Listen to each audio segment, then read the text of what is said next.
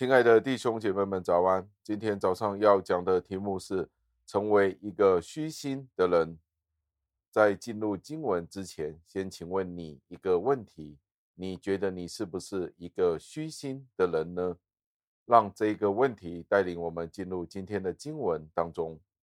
今天的经文是出自于马太福音五章的第三节，经文是这样说的：“虚心的人有福了。”因为天国是他们的。感谢上帝的话语。虚心的人是怎么样的人呢？虚心是怎么样的一回事呢？虚心是什么意思呢？比较好的翻译应该是邻里贫穷的人，这是一个比较正确的翻译。邻里贫穷的意思就是我们不是靠自己，依赖自己而能够亲近上帝。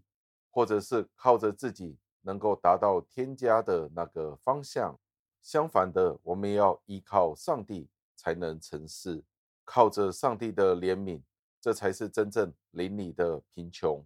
因为邻里贫穷需要心灵绝对的破碎，被自己的罪、自己的困锁、自己的忧愁所压倒，去显示出只有上帝才是我真正的拯救者。显示出我们人靠着自己，其实都是骄傲的，是不顺服的。在这里会有许多人问：那怎么样的人才会有虚心呢？是不是要经历许多的苦难，见到自己的无能，才能够到上帝的面前呢？有时候我们见到身边有人说，他要经历破产或者疾病，才可以见到上帝。那是不是真的要经历这些事才能够经历上帝呢？的确，有许多人需要经历，在生命里面有许多贫穷的遭遇或者破碎的遭遇，他们才可以回到上帝的面前。他们损失了工作，损失了健康，丧偶或者失去孩子，失去名誉，失去地位，他们才懂得回到上帝的面前。盼望弟兄姐妹们，今天我们不需要经历这些，我们都可以有一个真正的虚心。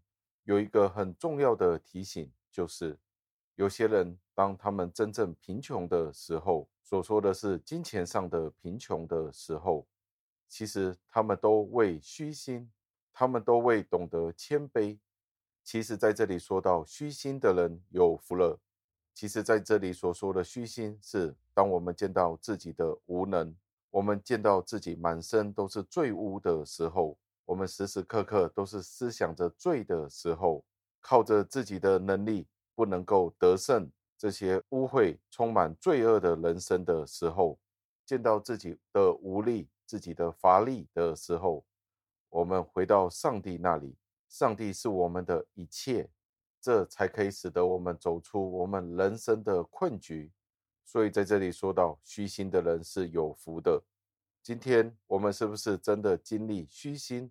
是不是经历灵性的低潮、灵性的低谷到一个地步？我们明白靠自己真的是不能的。让我们一起祷告，亲爱的恩主，我们再一次的赞美感谢您，因为虚心的人有福了。因为天国是他们的，主啊，许多时候我们都非常的骄傲，我们觉得人生的每一样事情都是靠着我们自己的双手去赚取回来的。